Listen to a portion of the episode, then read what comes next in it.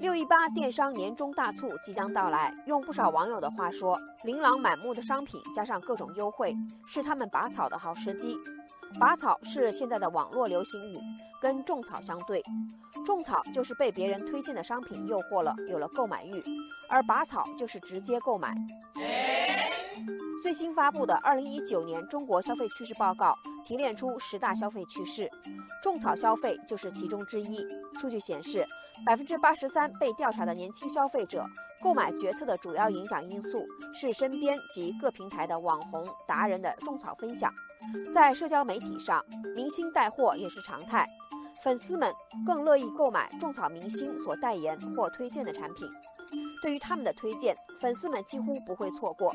网友叶子说：“看过一些网红博主的直播，太魔性了。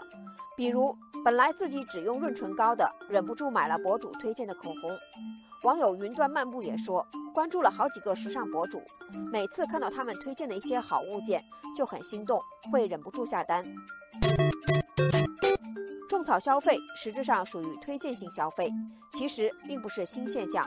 最早流行于各类大小美妆论坛与社区，基本上是各方面达人的自发推荐。如今，在移动互联网的带动下，已经广泛发展到社交媒体上，种草的形式也丰富起来，从图文、视频直播到短视频，对消费群体的影响越来越大，尤其是对青年群体的影响。网友河边金柳说：“现在从护肤品到各种好吃的好玩的，都是先看看大家的推荐，很多时候都还不错。”网友西北青年也认为，能有人愿意分享经验挺好的。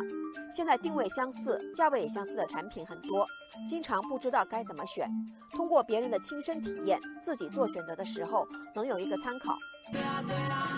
种草消费对于提高消费者的决策效率。提供更多科学合理的选择，提供了便利，但是乱象也逐渐暴露出来。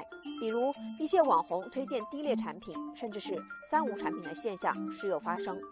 网友青山师也说，现在各种社交平台、购物平台上分享的太多了，良莠不齐，有的是真心分享，有的就是单纯商业推广，一定要擦亮眼睛。网友蓝星认为，监管部门应该对相关平台、商家做好监管，对虚假宣传零容忍，把好商品质量关。